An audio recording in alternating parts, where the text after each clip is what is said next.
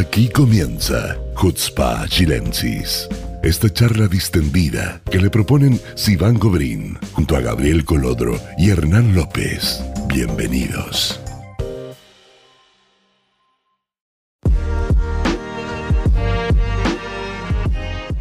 Hola amigos, ¿cómo están? Muy buenas noches, muy bienvenidos a un nuevo capítulo de Hutzpa Chilensis. Obviamente tenemos un programazo o un podcastazo hoy día. Quiero saludar, obviamente, desearles buena semana. Gabriel Hernán, ¿cómo están? Muy bien, buena semana para ustedes también. Gabriel, ¿cómo te trata de ti la vida? Cuéntanos.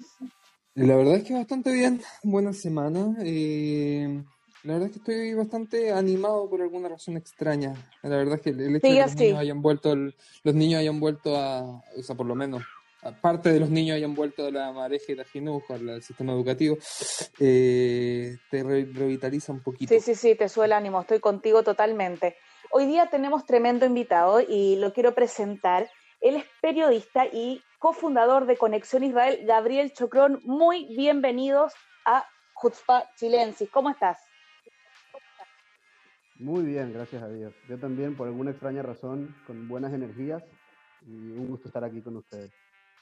Bueno, Gabriel, hoy día tú eh, estás invitado porque tenemos un tema eh, bien importante para hablar y creo que tú eres la persona idónea, perdón, para, ir comentando qué es, lo que, qué es lo que pasó esta semana.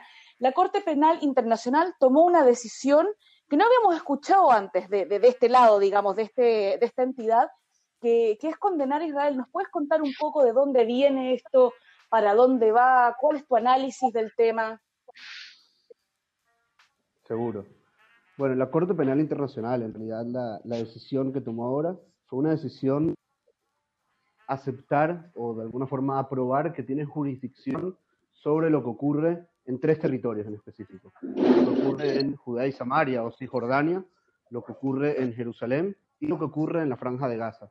Y de esta forma eso significa que ahora puede realmente evaluar y presentar eh, casos legales de crímenes de guerra o de cualquier otro cargo frente a lo que ocurre en cualquiera de estos tres territorios.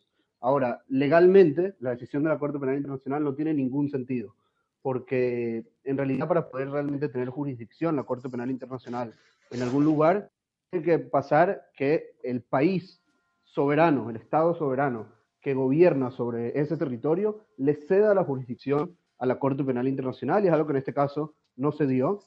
Primero, como país, no es un Estado parte de la Corte Penal Internacional, no, no firmó, no es parte de los estatutos de Roma, la Corte Penal Internacional, y los que sí son parte de la Corte Penal Internacional son los palestinos, que de alguna forma la Corte Penal Internacional está actuando como si los palestinos tienen un Estado soberano, que como nosotros sabemos no existe un Estado soberano palestino y no ha existido nunca un Estado soberano palestino, y por eso la decisión de la Corte Penal Internacional legalmente es una decisión totalmente absurda y que lleva a pensar que aquí no hay una sino más bien eh, un juego político claro. O sea, esto no tiene ni pies ni cabeza, dices tú, no, eh, o sea, no se puede llevar a la realidad. Entonces, ¿cuál es el mensaje que están mandando acá? Lamentablemente el mensaje que están mandando es muy claro y es un mensaje de que una vez más los palestinos están yendo a foros internacionales, a organizaciones, para politizar eh, el conflicto y politizar también a entidades internacionales que en teoría deberían ser entidades políticas como la Corte Penal Internacional y en vez de sentarse de una vez por todas con Israel y así poder llegar a una solución pacífica y mediada del conflicto, eh, van e intentan hacer todo lo posible para no sentarse con Israel, no negociar, sino buscar forzar la mano de Israel a través de organizaciones internacionales que, eh, nuevamente, no, no, son más que un títere político en este caso.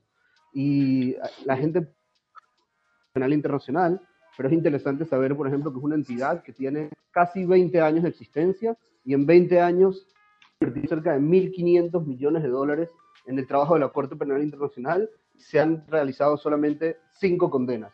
Entonces, que la Corte Penal Internacional, aunque fue fundada con un eh, objetivo muy, eh, vamos a decir, honorable y muy importante, que es el de prevenir crímenes de lesa humanidad y crímenes de guerra, en la realidad es un ente primero que nada, lamentablemente muy politizado y segundo que nada, muy para el objetivo para el que fue fundado. Y ahora, eh, ahora yo, bueno. Preguntas tú, pregunto yo. Déjame terminar un segundo, un, segundo. Disparo yo primero. disparo yo. Eh, perdón. Eh, ahora, para entender un poco, entonces, si se supone que los palestinos son, digamos, participan de la Corte Penal Internacional, como tú dijiste, eh, ellos podrían, por ejemplo, demandar alguna eh, alguna misa, alguna, alguna, como traduzcanme que se me fue la palabra 1, 2, 3, alguna operación eh, que pasó, por ejemplo, en alguna de las guerras adentro de Gaza, por ejemplo, contra algún soldado israelí o algo así, o eso no puede pasar? En realidad el procedimiento es un poco diferente. El procedimiento es que una vez que la Corte Penal Internacional jurisdicción sobre un territorio, o sea, le ceden la jurisdicción sobre un territorio, en teoría pueden investigar cualquier cosa. O sea, no es que los palestinos demandan y la, y la, y la eh, Corte investiga solo según la demanda de los palestinos, sino que en realidad pueden investigar cualquier crimen de guerra que hubo. Ahora, por, nuevamente, por la tendencia bastante política de la Corte y también por la razón por la que la fiscal de la Corte, que si en un momento hablar de eso, presentó la solicitud para agarrar esa jurisdicción, abiertamente razones que son anti-israelíes. En este caso ella presentó, es, vamos a decir, eh, casos o situaciones que le gustaría evaluar uno era, era, efectivamente la operación militar que hubo en la Franja de Gaza en el año 2014. Otra cosa que quería evaluar era eh, la reacción a las mal llamadas marchas del retorno de la Franja de Gaza hacia la frontera con Israel.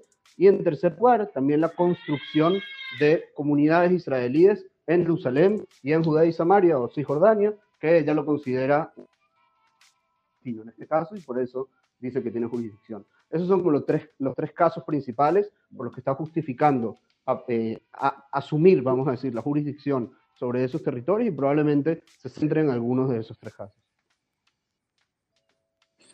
Sabes que a mí lo que te iba a decir, lo que te iba a decir antes que a mí me llamó la atención que eh, esto fue celebrado inmediatamente por el, eh, por el primer ministro palestino.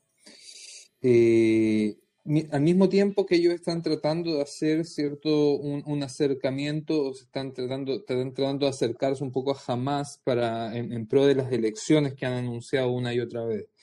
Ahora, por lo que yo entiendo, la decisión de la Corte también implicaría que puede investigar a Hamas por crímenes de guerra por los misiles lanzados contra población civil israelí durante el 2014. Entonces, eh, tú, tú, ves aquí que hay una especie de problemática que quizás están avanzando ellos en, digamos, obviando esta, esta realidad o, simplemente no les importa que, que, que, se, digamos, que entre jamás también en el juego de ser, de ser juzgado, siendo que ellos reconocerían, serían reconocidos y reconocen la institución. Entonces también afectaría a los territorios controlados por jamás.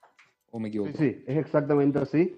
Eh, en realidad, primero que nada, incluso el jamás también la decisión de la Corte Penal Internacional y dijeron que el paso adelante en la dirección correcta, algo así, no me agarran las palabras exactas, pero fue algo así que la, la, frase que usaron. Eh, y sí, realmente esta decisión puede implicar también que jamás se ha llevado frente a la Corte. Realmente no creo que, que, sea la dirección de la Corte, por lo menos no parece la dirección de la Corte, parece que se va a centrar por lo menos en una primera instancia en Israel y en los posibles crímenes de guerra que ellos alegan que Israel eh, hizo, eh, pero en teoría, vamos a decir, en la parte... Sí, eh, se podría llevar a jamás frente a la Corte. Ahora, es interesante lo que señalas también de las elecciones palestinas, porque realmente en este momento todo el sistema político palestino está cambiando frente a nuestros ojos. Es un tema muy interesante de por sí. no está muy claro cómo van a ser las elecciones, si el va a ser parte o no va a ser parte, si van a presentar un candidato para enfrentarse a Mahmoud Abbas o solamente van a quedarse en la parte eh, no presidencial, sino en cargos un poquito inferiores, jugando mucho en ese juego político.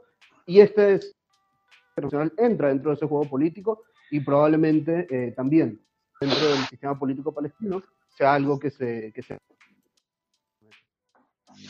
Eh, interesante es entender una pregunta, Gabriel. Eh, como un poco va a ser eh, información de contexto para todos, porque esto suena como un tema como bien técnico. Eh, una pregunta que son dos en realidad. ¿Por qué es necesario que exista una Corte Internacional cuando existe ya un órgano dentro de la ONU que es la Corte de Justicia? ¿Y por qué Israel desde un inicio se se mantuvo fuera del Estatuto de Roma que creó esta Corte Internacional eh, eh, que estamos mencionando en este momento. ¿Había ya desde un inicio un tema político en esa organización? Excelente pregunta. De hecho, Israel estuvo los impulsores en un comienzo de la creación de la Corte Penal Internacional, ya que uno, vamos a decir, de las grandes razones o de las grandes, el gran contexto que hubo en la creación de esta Corte fue justamente el Holocausto. O sea, uno de los argumentos que se utilizaron para levantar una Corte Penal Internacional que vuelva a ocurrir una tragedia como el Holocausto en otra época, en otro país del mundo. Entonces Israel realmente en un comienzo apoyó mucho la creación de de suma importancia por la trágica experiencia que nosotros pero sí, desde, después de que comenzó todo el proceso de eh, corte y de escribir los estatutos y de realmente, vamos a decir, considerar todos los aspectos legales de su funcionamiento, Israel muy rápido se dio cuenta que estaba en un arma política y no en un arma legal, y de hecho uno de los impulsores fue un sobreviviente del holocausto, de apellido Natán, no recuerdo ahorita exactamente el nombre, que en su momento fue uno de los que los defendió, en el momento en que se sumaron los estatutos de Roma, cuentan que él se puso a llorar porque entendió que su sueño de hacer una Corte Penal Internacional para evitar algo como el Holocausto, que él había se iba a convertir más bien en un arma política para decir, afectar a regímenes, a estados democráticos como Israel o como Estados Unidos, y realmente eso es lo que ha pasado hasta ahorita con la Corte Penal Internacional. Pero yo, por lo que entiendo yo, eh, para poder eh, tomar esta decisión, eh, la, la, la, presidenta será, no, no sé cuál es el, el, nombre del cargo, digamos, del mandamás dentro de la Corte Penal Internacional, tuvo que pasar, digamos, a ser una excepción, digamos, no, fue, no es una inclusión, digamos, como se hace con todos los estados, sino que tuvo que hacer una votación, digamos, en, en, la mesa redonda y, y, por mayoría ver si integraban a Palestina, que no se compone como un estado, eh, soberano al menos, eh, dentro de la Corte. Entonces cabe la duda de por qué si se hace con esto, se hacen, digamos, se, obvian otro, otras situaciones similares. O sea, si es que se abre una puerta en este sentido, quiere decir que en el futuro otras eh, causas, quizás que no tienen, no juntan los elementos de un Estado, también podrían caer, caber, digamos, en esta, como, como, ¿cómo se dice el término legal que usan los abogados? Eh, donde hay precedente. Entonces, ¿tú, crees que esto podría abrir una puerta para que otras eh, causas quizás que no tengan el sustento tal como esta o, digamos en menos nivel que esta eh, estén dentro del marco de, de, apelar a la Corte Penal Internacional? Digamos, ya perdió la legitimidad desde, ese punto de vista? La verdad que, que sí, o sea, en, la realidad cuando, cuando la misma Corte Penal Internacional debería estar basada en la justicia y la ley, para adaptar la ley a la política y no al revés, eh, sí, para mí pierde toda legitimidad y puede ser utilizado eh, como títere por cualquier otro que venga a intentar hacer algo parecido. O sea, eso es gran parte del peligro, una decisión como esta, ahora no solo para Israel, que obviamente es el principal afectado, sino vamos a decir en, en el plano internacional. De hace un par de meses apenas. Es la misma corte. Hoy iba a investigar a China. No sé si recuerdan el caso que hubo con los uigures en China, que son una minoría musulmana en China que era perseguida y los metían en campos de concentración, le hacían todo tipo de adoctrinación. Bueno, un montón de, de cosas que pasaron en China.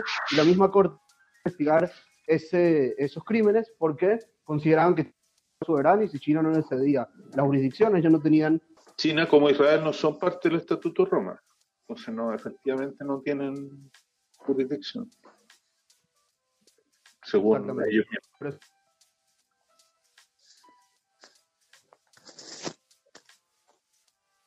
Mira, a mí, a mí lo que me, me, llama también la atención en este caso es que no hay una. No, no hay, no, hay un, no es claro, por lo menos para mí, y yo creo que para la mayoría de la gente, qué significaría en el caso de que esto llegara a digamos, hasta el final qué significaría para Israel, digamos, qué, cuáles son las acciones que puede tomar una Corte Penal Internacional en caso, por ejemplo, que eh, acuse a la Fuerza de Defensa israelí eh, de cometer crimen de guerra en cierta operación específica. Ya.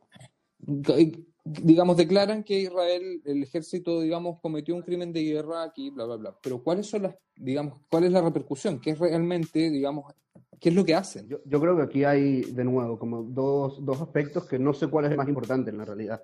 Un aspecto es en el aspecto, vamos a decir, comunicacional, o sea, en el aspecto de lo que muchos llaman, llaman el tema de la separada y la imagen de Israel, que creo que en el sentido que en el momento que una organización que tiene cierto nombre a nivel mundial eh, emite declaraciones diciendo que el ejército de Israel o ciertos funcionarios de Israel está condenado por crímenes de guerra, obviamente entendemos la ola de antisemitismo, todo tipo de, de acciones que puede generar en el mundo, la repercusión que puede tener incluso para los judíos en los diferentes países del mundo. Y en el segundo nivel, que es el nivel de las consecuencias legales, eh, en realidad va a depender mucho de cómo armen los casos, en realidad es una incógnita grande, pero puede llegar a órdenes de detención contra los generales principales del ejército o incluso contra eh, ministros o primer ministro eh, de Israel. De todas formas, es un proceso legal que se cree que va a tardar años y, entre otras cosas, ya en los próximos meses va a cambiar la fiscal de la Corte Penal Internacional, Fatou Bensouda, que es actual,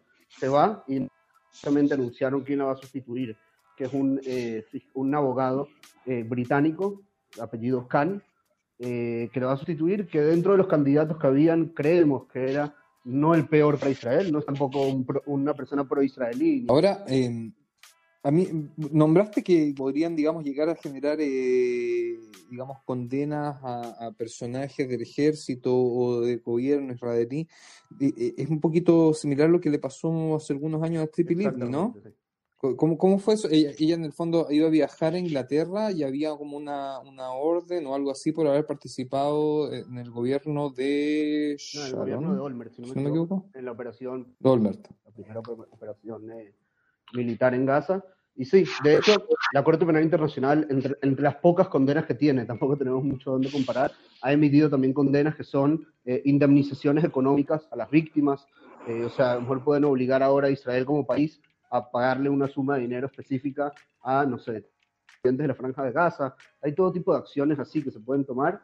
No estamos todavía en el, vamos a decir, en la parte práctica del caso, o sea, de si... Eh, van a demandar, exactamente quién es el, que se va a estar en el banquillo de los acusados y qué van a solicitar como eh, castigo. Ahora, el, parte del, gobierno israelí ha hecho bastante eh, ruido con esta decisión. ¿Tú crees, eh, considerando todo lo que dijiste, que es una, que una jurisdicción relativa y que tiene un nombre no tan claro, ¿tú crees que se justifica eso o, o que por la cercanía de las elecciones toma una relevancia especial. Hay, se justifica todos esta, eh, estos miedos que han salido desde algunos ministerios de Israel. Primero que nada, o sea, creo, para mí que el, vamos a decir, el principal miedo en este momento, o sea, hay como el, el, corto plazo y el largo plazo. En el corto plazo están los titulares en el mundo entero, eh, por acusado de crímenes de guerra, entre comillas, porque en realidad todavía Israel no ha sido acusado formalmente, pero acusado de crimen de guerra, entre comillas, eh, y que todo el mundo vea y hable, tiene que combatir de raíz. O sea, esto es una guerra igual de mediática de lo que es una guerra legal, en ese sentido, por eso creo que sí, eh, es importante responder, es importante tener claro cuál es la ilegalidad de este, de este asunto.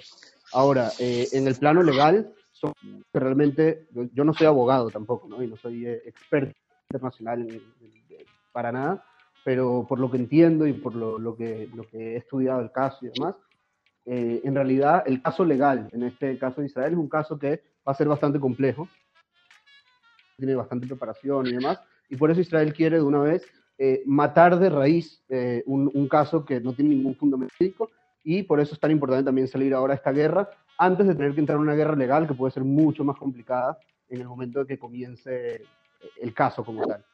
Creo que esa es la razón por la por lo que vemos a ministros pidiéndole a líderes de otros países que se pronuncien en contra. Vemos líderes de otros países que ya se pronunciaron en contra, que creo que también es importante, y de alguna forma están ayudando a desenmascarar toda la, toda la hipocresía de la Corte Penal Internacional y toda la ilegalidad detrás de esta decisión yo creo que lo primero que vamos a empezar a ver es que esto lo, va, a ser empezar, lo van a empezar a usar, digamos, en las esferas que nosotros ya conocemos, que son las que primero actúan, digamos, las organizaciones anti-israelíes eh, en todo el mundo, y bueno, las que nosotros monitoreamos, las que nosotros, no, digamos, nos involucran directamente nosotros. Estaba, eh, pensando en, eso, es que le va a dar tanto material a la Federación Palestina, tanto. Pero claro, y no, y no solamente la Federación Palestina, sino la cantidad de parlamentarios de los que hemos hablado en capítulos anteriores y que tienen una agenda clara y directa contra Israel, esto les va a caer como anillo al dedo y la verdad es que como hemos visto otras veces, no, no hay demasiado escrúpulo con algo que no está resuelto. No, además, que, en Chile la Corte está legitimada desde la época de la dictadura. Muchas veces se acusó a la dictadura chilena ante la Corte, entonces es un organismo que en Chile sí es conocido, de repente en otros lados no lo conocen en la mamá. Pero no hace mucho Chile estuvo ahí litigando contra todo el tema marítimo, con Bolivia, tuvo, o sea, fue hace poco. Pero ganó en Chile. Sí, pues por eso, por eso está legitimado. No, está legitimado solo por eso. no, pero te digo que pasó algo hace poco, hay algo que pasó hace poco, por eso. Es que las que reciente. tienen, tienen, están vinculadas a las violaciones de derechos humanos. Entonces, eh, también se, eh, se tomó el tema con Bolivia como, un elemento dentro de, para que las cortes decidieran, pero históricamente la izquierda o los, enemigos clásicos de Israel dentro de la política chilena tienen una experiencia eh, vinculante con las, las cortes. O sea, no una cosa que a ellos les va a parecer legítima, al contrario, les va a parecer legítima. Claro, o sea, porque el, argumento, de hecho, el argumento de defensa, por lo menos de, de Netanyahu, eh, se resume básicamente a que mientras no se, se llegue a un acuerdo eh, entre las partes para lograr de una vez por todas dos estados para dos pueblos, digamos, con todos eh, los requisitos que esto tiene y los requisitos que tiene cada una de las partes para llegar, a eso, eh, no corresponde que se, se tome un caso así. Eh, y, ese, y ese es básicamente el argumento que dio, dio el primer ministro en su momento. Ahora, eh, yo creo que ah, este, esta conversación ha ayudado bastante a, aclarar algunas cosas que quizás cuando uno habla de Corte Penal Internacional, digamos, no, no es una temática popular ni, ni muy digamos que, que, la gente se, se, despierta en la mañana, se junta a tomar desayuno y va a hablar de la Corte Penal Internacional. Por eso eh, consideramos que era importante hablar de esto ahora, antes de que, antes justamente de que llegue el tema de lleno a Latinoamérica y, digamos, nos pille otra vez, como siempre, de brazos cruzados, sin tener, digamos, eh, conocimiento sobre el tema. Así los amigos que nos están escuchando ahora ya por lo menos tienen una idea de qué es lo que se alega y por qué creemos que no corresponde la decisión de la Corte. Eh, Gabriel, muchas gracias de verdad por aceptar la invitación, como dice el otro Gabriel, eh, el Gabriel que se cree Herzl. Eh, no, hablando en serio, de verdad. La mitad de nuestros invitados son Gabriel, vamos a tener que hacer una. Sí, sí, vamos a tener que empezar a. Sí, sí.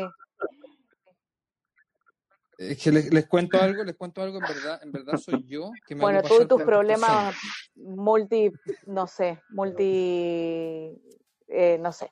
Bueno, la cuestión es que quería agradecerle, no me interrumpan, porque quiero agradecerle a Gabriel Chocrón por haber estado acá y por habernos aclarado esto y por traer eh, contenido súper, súper importante. Eh, y como dijo Gabriel Colodro, estar un paso adelante esta vez en este tipo de cosas y no otra vez que, que nos pille el tren como se dice, y, estar adelantados a los hechos para poder contestar en su momento. Así que, Gabriel, mil gracias, mil gracias por el trabajo que estás haciendo. Eh, lo pueden seguir en sus redes sociales, Gabriel. ¿En qué redes sociales te pueden seguir? Yo te sigo en Twitter.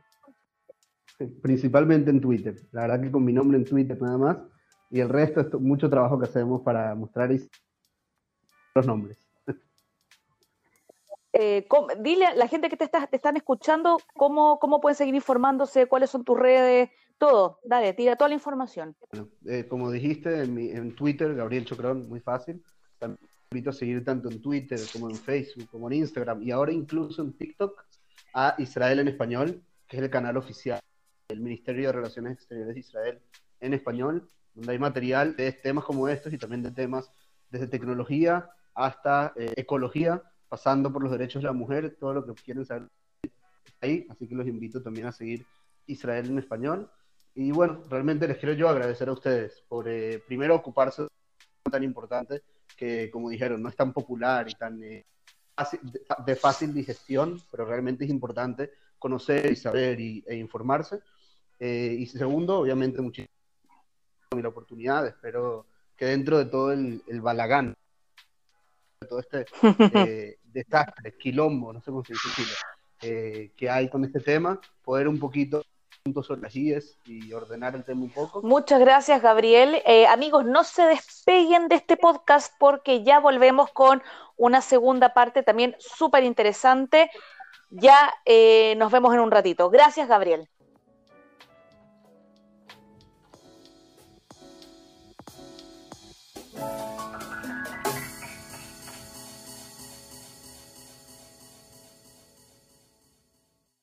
Y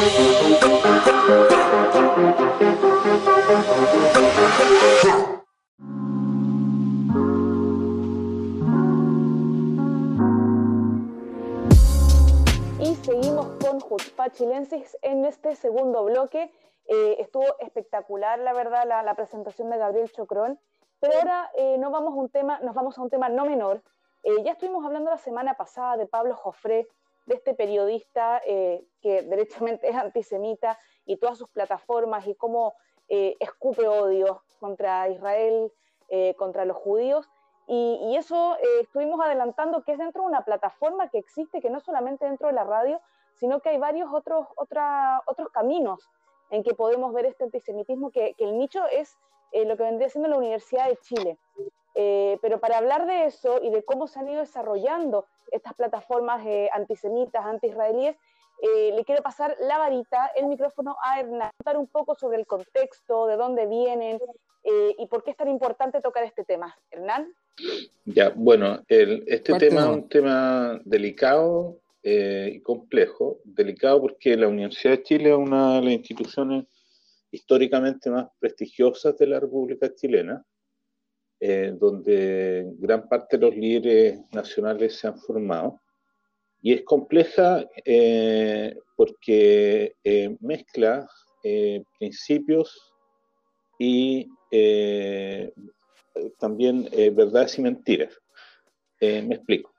El, como todos sabemos, o como parte ustedes deben saber, la estrategia del boicot a Israel, lo que hemos dado a llamar, o se ha dado a llamar el BDS, eh, nace en el 2005 o sale a la palestra al, a la, a la, al debate internacional del 2005 a partir de una moción de supuestamente 170 eh, organizaciones de derechos humanos palestinas, parte de la sociedad civil, organizadas por un académico eh, de apellido Bargut. ¿Por qué digo eh, supuestamente? Porque en realidad este origen nunca ha sido bien probado. Siempre se habla o se hacen referencias a él como un momento fundacional, pero no está muy claro que yo, eso haya sido así. No está, lo, menciono porque esta, esta idea de que viene desde las organizaciones eh, de derechos humanos de la sociedad civil es algo que a ellos les ha dado eh, legitimidad en el tiempo eh, y vale la pena eh, entender que hay ahí una cosa que es cuestionable. Bueno, en esta plataforma funcionó durante muchos años y recién en el 2014 aparece por primera vez eh, de forma pública en, en, la vía política nacional chilena, a pesar de que ya desde el 2008-2009 circulaba esta, este debate en algunos ámbitos académicos palestinos y justamente en la Universidad de Chile en, eh, en el Centro de Estudios Árabes, pero eh, eh, se mantuvo durante muchos años en, en el borde de la discusión y no, no en el mainstream. ¿Por qué? voy a aventurar una respuesta porque no hay, no hay formalmente una explicación de por qué se produjo este vacío durante tantos años pero en mi opinión, eh, esto tiene que ver con, la, eh, con dos elementos. Uno, la extremización paulatina de la posición eh, palestina chilena, que durante gran parte del periodo que estamos hablando estuvo centrada en la noción de coexistencia y de buenas relaciones tanto entre las comunidades como en la idea de que eh, la solución al problema tenía que ver con la creación de dos estados diferentes y a través de un proceso de negociación. Eh, eso fue válido hasta eh, el 2014, como decíamos, que se produce un quiebre. ¿Por qué se produce un quiebre? porque hay una operación militar de, de, escala importante en Gaza.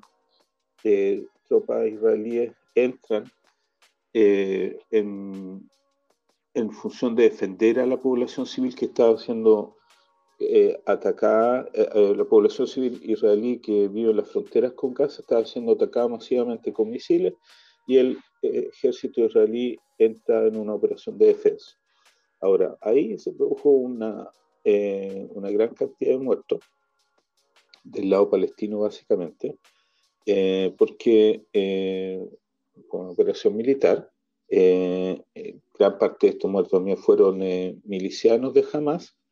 Sin embargo, a los ojos de la televisión o de la media internacional, se vio como un ataque hacia civiles inocentes, o así por lo menos trataron de plantearlo las redes palestinas. Y esto causó un fuerte impacto en la opinión pública chilena. Eh, y eh, les dio a un movimiento que era marginal como el BS un terreno propicio, un terreno fértil para explotar. Y eh, ellos tuvieron la inteligencia de aprovechar esa oportunidad y transformaron un movimiento que era de unas poquitas personas en una expresión pública que movió a cientos y miles de personas. Eh, ahora, eh, de todas maneras, podemos identificar un momento inicial y que lo vincula inmediatamente con la Universidad de Chile, que es eh, la visita del embajador Rafael Eldad en mayo del 2015 a la Universidad de Derecho a dar una charla, y es el primer momento en que se organiza una funa contra el, el, el embajador una funa, para los que no conocen la terminología chilena, es un movimiento, es un movimiento de protesta o de denuncia contra alguien en específico. Eh, el embajador llega a hacer una charla en la Escuela de Derecho, que es el centro del republicanismo eh, chileno, y es un lugar donde los judíos históricamente han tenido una presencia importante, y en ese mismo lugar llegan eh, nos, una cantidad importante de estudiantes y de organizaciones de derechos humanos a impedir que esta eh, charla se realice acusándolo eh, de crímenes contra la humanidad y todo lo que se les puede ocurrir. Ahora, eh, esto es un éxito, entre comillas, para ellos porque efectivamente evitan que la charla se desarrolle y el embajador tiene que salir por la puerta trasera en un pequeño operativo de seguridad. Em, entonces, eh, eso eh, marca el inicio de un proceso de discusiones internas dentro de la Universidad de Chile, eh, porque inmediatamente después de este evento, me contaban Vanessa Ites, que fue en esa época la presidenta de la Federación de Estudiantes Judíos, la FEJ, eh, me contaba que eh, inmediatamente en los pasillos de las facultades eh, el tema se empezó a tratar de forma no formal, porque no, no, no, se, no, se, usaron los canales universitarios formales para discutir esto, sino que se hizo en el patio literalmente. Y, ah, y se da un... Los activistas usan esta situación y hacen una votación a mano alzada en el, en el, patio de la Universidad de Derecho y aprueban la primera eh, moción contra eh, Israel en, apoyo al BS. Entonces, un hecho que no tenía ninguna legalidad interna para la universidad o para nadie, se transforma en un hecho político.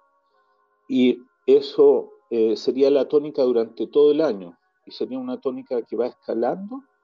La FES también tiene un rol en términos de que trata de sacar una contraversión de, de, esto, de estas mociones de boicot explicando un poco el contexto de lo que ocurre en Israel y tratando de, ligar la defensa eh, a las libertades públicas, no tanto eh, de, desmentir el BS, sino decir, eh, en las palabras de, la misma Vanessa Aites que mencionaba, ellos lo que trataban de hacer es no, no, exactamente defender a Israel, sino de defender la libertad de Israel de defenderse. Entonces, esas dos estrategias se fueron, eh, eh, se fueron confrontando una con otra hasta llegar a un punto eh, final de que se empiezan a producir elecciones ya más formales, con un cuero muy bajo, que al final no, la, no les permite, pero que sí entran dentro de una legitimidad específica y ahí el BS gana por primera vez en la Universidad de Derecho por un margen pequeño, votan como 900 y tantas personas, BS gana por 500 y tantos contra casi 400, margen pequeño, pero gana. Ahora, el quórum, como decía, no, no, lo no, no, es suficiente para legitimar la votación, sin embargo, se genera el, la idea de que la Universidad de Chile apoya al BS. La FECH eh, saca algunos documentos en que hace lo mismo y seguimos otra vez. No hay una, acá una legitimidad porque no es un tema interestamental, los académicos no son parte de esto, los funcionarios no son parte de esto, un grupo, un grupo. No todos, no todos al menos, pero sí hay, hay responsabilidad académica, yo creo que es necesario decir que sí hay responsabilidad académica eh, perdona que te interrumpa así, pero yo creo que, que sí hay, hay, cierta responsabilidad académica cuando vemos que eh, todos los focos donde nacen estas eh, propuestas BDS tanto en la Universidad de Chile, o sea, perdón, en, la Facultad de Derecho, como en la Facultad de, Ciencias Sociales, eh, son todos lugares donde también ejercen eh, los mismos eh, profesores y académicos que componen en un 90% de los académicos del Centro de Estudios Árabes de la misma universidad. Entonces, y, los mismos son citados en, tanto en tesis académicas de la universidad sobre el tema y son los mismos que evalúan los trabajos sobre BDS, en el fondo, el discurso anti-israelí está validado por los mismos académicos. O sea, tú tienes académicos de la Universidad de Chile que hacen clases no solamente en los diplomados de posgrado de estudios árabes, sino que también en ciencias sociales, en eh, relaciones internacionales, en periodismo, y son la misma gente que publica libros como el caso, por ejemplo, del académico Carmi, que publicó este año, el año pasado, un, libro, digamos, elogiando la, segunda intifada como un método absolutamente legítimo de, de resistencia, cuando sabemos que lo que significa validar el terrorismo. Entonces yo creo que el tema va un poquito más allá y dejar a los profesores o a los académicos eh, como exentos de este tipo de decisiones, yo creo que eh, eh, es, es sí, no, no es un cuerpo, digamos, oficial de, de docentes el que impulsa el tema, pero sí es un grupo de docentes específicos que está detrás también de eh, la evaluación de los temas, de el seguimiento de las tesis académicas, de, validar el discurso anti lo que tú dices, académico. Pero es relativo en términos de que, eh, que tiene que ver con el origen de, lo, de la explicación que estaba dando. Cuando se plantea que el BS es un movimiento desde la sociedad civil y en defensa de los derechos eh, humanos de los palestinos, no, ah, no algo que a ver, hay que recordar que, otra vez que lo, que tiene el BS eh, son eh, básicamente tres cosas que son como bien concretas, que tienen que ver con la el reconocimiento de los refugiados, el, a ver, recuérdame, ayuda, se me, se me arrancaron las otras dos. Las demandas del, las demandas del BDS, eh, primero, eh, fin de la ocupación, eh, desarmar la valla de seguridad, eh, segundo es igualdad de derechos para, como dicen ellos, palestinos residentes de Israel, que okay, entonces, recapitulando esas tres, y tercero, esas tres ideas, parecen como absolutamente legítimas que cualquier ciudadano en cualquier lugar del mundo pueda plantearla especialmente en el mundo universitario. Entonces, así se vendió esta idea en la Universidad de Chile y el rector, eh, que no valida en ningún momento todos estos procesos, sí los tolera, sí los tolera, sí los tolera, ¿por qué? Porque Pero tampoco se opone este directamente. Teórico de que es un movimiento de derechos humanos. Ahora, eh, más adelante vamos a explicar por qué no es un movimiento de derechos humanos, porque básicamente es un movimiento antisemita y lo que quiere la destrucción del Estado de Israel. Pero en ese momento en que se dan las primeras, la aparición, en el 2015 quizá y el 2016 quizá la, la, aparición y la discusión original, no se plantea claramente en, en estos términos, entonces es validado. Incluso me atrevería a decir que la, la, eh, la técnica misma de la FEG de, combatirlo, en alguna forma también lo validó. En, eh, años antes, muchos años antes, en el 2010, cuando el BS había tenido su pique en, el mundo académico, eh, esto ocurrió en Estados Unidos, en la Universidad de Berkeley, donde eh, la organización es un poco distinta y sí funcionaron los cuerpos estamentales, entonces se dio una eh, decisión de efectivamente boicotear a dos, eh, dos corporaciones que funcionaban dentro de la universidad. Y de inmediatamente reaccionó eh, las comunidades judías y todas las organizaciones judías coordinadas para llevar esto con una acusación de antisemitismo y se involucró a personalidades del calibre del premio Nobel Elie Wiesel, de Braja, eh, o escritores como eh, Amos Oz, que eran muy reconocidos en esa época. Eh, también, creo que también Amos Oz falleció. y em, la reacción fue muy contundente y fue detenida. Pero eso no ocurrió en la Universidad de Chile. los, básicamente los que reaccionaron fueron la FEG, que era un grupo pequeño y que no estaba bien entrenado para esto, hicieron una, una defensa, para mí, heroica, entre comillas, por lo que decía, porque tuvieron que eh, manifestarse en muchos lugares donde no tenían presencia organizacional.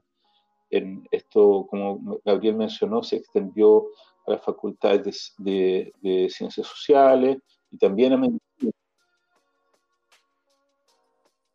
Mira, para, para, para, entender, te voy a interrumpir un segundo, solamente quiero, quiero, quiero aclarar eh, a, qué iba antes y, cómo se vincula con lo que estoy diciendo ahora. Eh, por ejemplo, para entender cómo, cómo llega, cómo se expande todo esto, por ejemplo, tienes un profesor que es una persona de, de ascendencia palestina eh, que está absolutamente comprometido con una visión extremista del conflicto, como decía anteriormente, a nivel de publicar libros que y, ¿cómo se dice? Eh, validan y, abrazan eh, eh, las acciones terroristas durante la segunda intifada. Y tenéis al mismo profesor que es un psicólogo con un doctorado en la universidad en estudios árabes, pero el tipo, fíjate que él hace clases, por ejemplo, estoy viendo desde el año 2014 en la universidad a la carrera de filosofía, a la carrera de, ¿cómo se llama? Incluso pregado de odontología tienen ramos como los árabes, el Islam y Occidente, medicina, eh, el mismo ramo, eh, también carreras más eh, humanistas como la Facultad de Arte, a la Facultad de Ciencia, a Ciencias Químicas, imagínate, o sea, entonces tú vas sembrando la semilla por distintas carreras, bachillerato, etc. Y, y obviamente van a ver, haces un phishing, en el fondo tú estás planteando, existe este movimiento y bla, bla, bla, yo soy parte de él, vengan para acá. Y, y, tienen un, todo un sistema armado con activistas, digamos, que han sido reconocidos en las mismas tesis de la universidad como los principales reclutadores para el BDS. O sea, el, el sistema está tan armado que tienen gente con cargos para reclutar. De, eh, simplificarlo un poco para que la gente no se pierda. Entonces tenemos que el, el, 2014 la cosa aparece por esta oportunidad que ven palestinos eh, y se da el evento de, del embajador, la universidad en la escuela de Derecho, se extiende a la otra escuela y después eh, toma eh, posesión, por un lado, el, el, Centro de Estudios Árabes como fuente ideológica del de la extremización de la posición. Ojo, eh, en eso Gabriel tiene total razón, porque rápidamente evoluciona esto de un tema de derecho humano a un tema eh, específicamente anti-israelí y antisemita. Y em, hay dos cosas más que quiero agregar, porque ya el tiempo nos está pillando. Una, eh, que en, en la clave de la extensión del BS en el mundo universitario chileno está por la alianza que hacen con los juventudes de partidos políticos de izquierda, especialmente el Partido Comunista y eh, el Frente Amplio, eh, quienes asumen es el, discurso, el discurso del BDS como propio, por razones que podemos analizar en otro momento, y ayudan a extenderlo. ¿Por qué es relevante esto? Porque efectivamente los líderes palestinos no son, no tienen una dimensión, la UGEP no tenía una, una presencia en todas las universidades donde se dio este debate, sino muy poca, y los dirigentes de la UGEP también eran relativamente desconocidos. Sin embargo, esta alianza con, con los partidos de izquierda, con la juventud de izquierda, esta alianza táctica les permite rápidamente extender el movimiento a todo el país, eh, a muchas universidades y a muchas facultades, y, y, y toma muchísimas formas. Y la última cosa que quería señalar es que el, tercer pie eh, que prueba que la Universidad de Chile es el centro eh, promotor del antisemitismo en Chile es la radio de la Universidad de Chile. Porque la radio de la Universidad de Chile eh, es una institución que en teoría funciona de forma independiente, a pesar que tiene un directorio que da directrices políticas, entre comillas, eh, eh, debería ser una organización, una institución independiente que básicamente velara por, por informar y también por mantenerse su sustentabilidad económica, que al correr de los años ha sido siempre cuestionada. Incluso hubo un momento en que estuvo a punto de venderse. Sin embargo, esta institución deja espacio a los discursos de odio.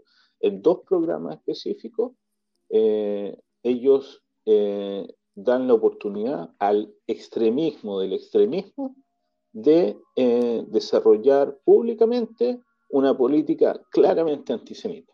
Y eso sí es responsabilidad absoluta del rector, porque él no lo detiene. O sea, eso en otro, en otro país no habría sido permitido, habría sido ilegal. Sin embargo, en la radio en la Universidad de Chile se permite. Entonces, No, y se, y se permiten cosas, y se permiten cosas que son eh, muchas veces inimaginables. O sea, el apoyo directo a Hezbollah, por ejemplo, o alabanzas, digamos, a, llamados directamente a la desaparición de un Estado, sea el que sea, sea Israel o sea otro. O sea, no corresponde que en una radio universitaria a ese nivel, a nivel de, digamos, de la Universidad de Chile, con la influencia que tiene la Universidad de Chile en el país y en el continente como universidad, eh, digamos, tenga cabida un, discurso tan absolutista de llamar a la destrucción de otro Estado. O sea, no estamos hablando aquí de que, ah, digamos, un, un, tema suave. Aquí estamos hablando directamente, no hay ningún tipo de vergüenza en decir. Es que el monstruo ya está liberado, ya le soltaron las cadenas. Yo creo que esto fue un trabajo de joyería de, de, mucho tiempo. Eh, que no se, creo que no, no, no, se paró antes porque vos no se lo esperaba o fue, digamos, desarrollándose a poco. ¿Y ahora qué hacemos con este monstruo que está suelto? Bueno, ¿qué hacemos? Eh, es, yo creo que podemos volver al, ejemplo de Berkeley y la clave está ahí, o sea, actuar de forma coordinada. Cuando las organizaciones judías, y no judías, porque en Berkeley también participaron organizaciones de derechos humanos, de derechos humanos, eh, reaccionan frente al antisemitismo porque ya no es un tema de defender los derechos de los refugiados, como inicialmente decían, sino es un tema lisa y llanamente de atacar a Israel y a los judíos en general eh, por todo el mundo. Eh, a los sionistas, porque para ellos todos somos sionistas y todos somos enemigos de ellos. Entonces, cuando tú tienes eso, la reacción desde el, el lado del otro lado debería ser más sólida y organizada. Eh, y las personalidades, como ocurrió en Estados Unidos, deberían también pronunciarse. O sea, ahí en, ese, en, ese debate se dio un debate de pesos pesados. O sea, así como salió Elie Wiesel, al poco tiempo salió por el lado de los palestinos Desmond Tutu, de, apoyándolos a ellos. Eh, de, desde eh, un premio Nobel contra otro premio Nobel se fueron agarrando las mechas. Y, pero acá en Chile no es así, o sea, los palestinos sacan académicos y apoyo y artistas y todo lo demás, y son muy pocas las reacciones del otro lado, muy débiles. Entonces se necesita una estrategia coordinada, más de peso, y también ir aclarando y analizando un poco lo que hemos hecho ahora, decir las cosas por su nombre. O sea, la Universidad de Chile es una entidad hoy día antisemita, eso hay que decirlo claramente. Yo creo que eso es súper importante también que lo digamos y que lo aclaremos, porque punto uno, la gente en Chile, los que nos escuchan en Chile, a lo mejor no lo saben. Por otro lado, podemos dar este tipo como de advertencia también a los otros países que nos están escuchando eh, en, este, en este podcast, que, que, también eh, levanten, digamos, un poco la guardia y, que cosas que de repente pasan, cosas chicas en las universidades, bueno, este dijo algo, un profesor empezó a dar una charla de tal cosa, son cosas que fácilmente se pueden desarrollar en otras instituciones académicas también. Entonces creo que es súper importante eh, contar con la información para otra vez adelantarnos a los hechos, que es lo que hicimos también con la información en el bloque anterior. Y, que es nuestro objetivo acá también, que la gente sepa qué es lo que está pasando para que cosas así no vuelvan a pasar. Totalmente. Chile, es, el, es, el, modelo de desarrollo del antisemitismo en Latinoamérica.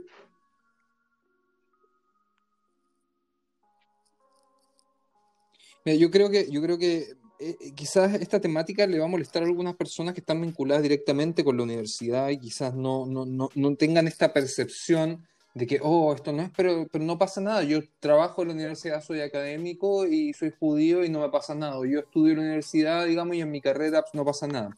Ahora, ordenemos el mapa un poco para que en el fondo se entienda a lo que vamos. Tienes una, una universidad que es una entidad, la universidad es una entidad, la Universidad de Chile.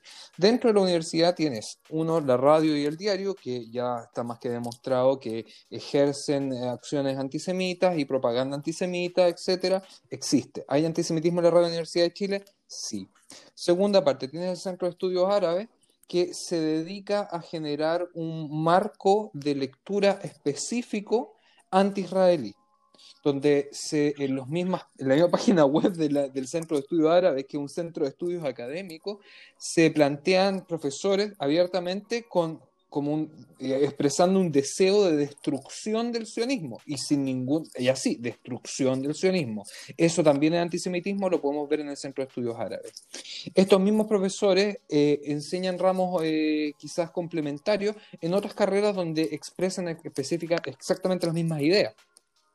Y eso se va repartiendo en la facultad de Derecho, en la facultad, como te decía anteriormente, o sea, hay ramos que son, digamos, dados por Carmi, que es esta misma persona, eh, en, carreras de arte o en carreras de ciencia. Plantan la semillita por todas partes. Eh, eh, se va expandiendo. Y por otro lado, por otro lado, tienes el movimiento OBS, que en las mismas tesis, digamos, hay una tesis que estuve estudiando el otro día, que Hernán también la vio de, una de carrera de la carrera de periodismo, donde se, entre muchas otras cosas, se apunta a un miembro de la, del directorio de la Federación Palestina, eh, Diego Camis, como el principal reclutador hace ya unos 5 o 6 años, reclutador de, activistas BDS en la universidad. O sea, estamos hablando de que hay un trabajo de que dentro de la universidad se permite que un movimiento que es ilegal en decenas de estados del mundo se permita reclutar activistas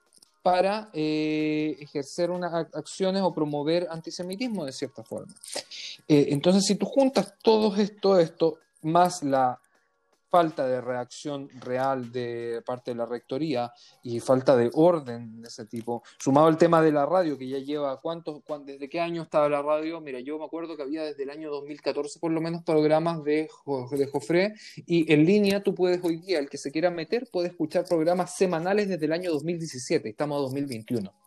O sea, la cantidad de material antisemita que alberga la radio, o sea, la Universidad de mm. Chile en todos estos aspectos es innegable. Entonces, por eso, en el fondo, lo, que quería hacer es un poco escudar un poco la, idea que estamos planteando para que eh, no, se, no se entienda que, para estamos diciendo que no se puede estudiar en la universidad, que todos son antisemitas, no. Pero sí hay una, hay una constante que es problemática y es real. Eh, otros pueden decir, bueno, también existe el Centro de Estudios Judaicos. El Centro de Estudios Judaicos no toca ningún tema de política contemporánea. Cero, no existe la política contemporánea. Y si vemos el Centro de Estudios Árabes, es básicamente el 80% del material que se entrega, aparte del tema egipcio, obviamente, que no tengo idea por qué entra el tema de estudios árabes y el antiguo Egipto no tiene mucho que ver con lo árabe, pero bueno. el centro fue una Yo para... no, dale, termina. Pero el, el tema... El... Sí, por favor. No, lo que quería decir en el fondo es que el, tema existe, es real. Eh, podemos identificar la, la, institución, la Universidad de Chile, como una institución que no pone límite al antisemitismo y Yo para redondear un poco ya el tema, eh, porque creo que estamos en la hora, ¿no? Si no me equivoco. Eh, Hernán, primero de verdad agradecerte porque, o sea, la tremenda cátedra, hermano. Eh, que nos diste. Estamos preparando un texto que va a ser una explicación en detalle de todo esto y también aprovechar de dar las gracias a los jóvenes de la FEG, que yo insisto, dieron una... Federación de Estudiantes Judíos. Dieron una lucha emblemática en esa época, hasta el día de hoy la hacen con toda la complejidad de esto, y a Vanessa Itis, que me ayudó mucho en la recaudación de la información. O sea, muchas gracias a todos los que nos, nos están eh, ayudando con esto, que ayudaron a Hernán se va a venir más información porque este tema no queda acá. Eh, y como dijimos, esto es para estar eh, un paso adelante, adelantarnos a los hechos, que la gente se empiece a preparar, que empiece a levantar la guardia. Hernán, te agradezco la preparación y la dedicación que le diste al tema para, para este, este capítulo. y nada, bueno, despedirme de todos los que nos están escuchando.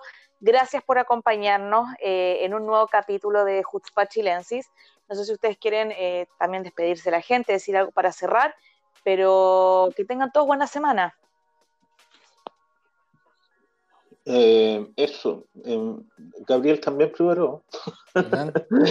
bueno, Gabriel, gracias por preparar. Es que Gabriel es como, como que como que el BDS en Gabriel viene por default, como que él ya lo tiene interiorizado, ¿cachai? Yo estoy, Ahora, yo, Gabriel sueña con el material, come material. Ahora estoy preparando material. o sea, si ustedes entran a la casa de Gabriel, tienen las paredes empapeladas. Es como cuando ustedes van, no sé, a la oficina, a las oficinas de investigación de la policía que tienen las fotos claro, de la coniguito rojo para, para, resolver los crímenes. Así es la casa. Así es la casa de Gabriel. Así, específico, exactamente. como cuartel general. Así en, en, mi casa, en mi casa, sí, sí, la verdad es que Sí, no, y, sí, a veces me interrumpen. Bueno, amigo, muchas gracias por acompañarnos en esta nueva jornada de Jutzpah Chilensis. Nos escuchamos la próxima semana. Que tengan buena semana.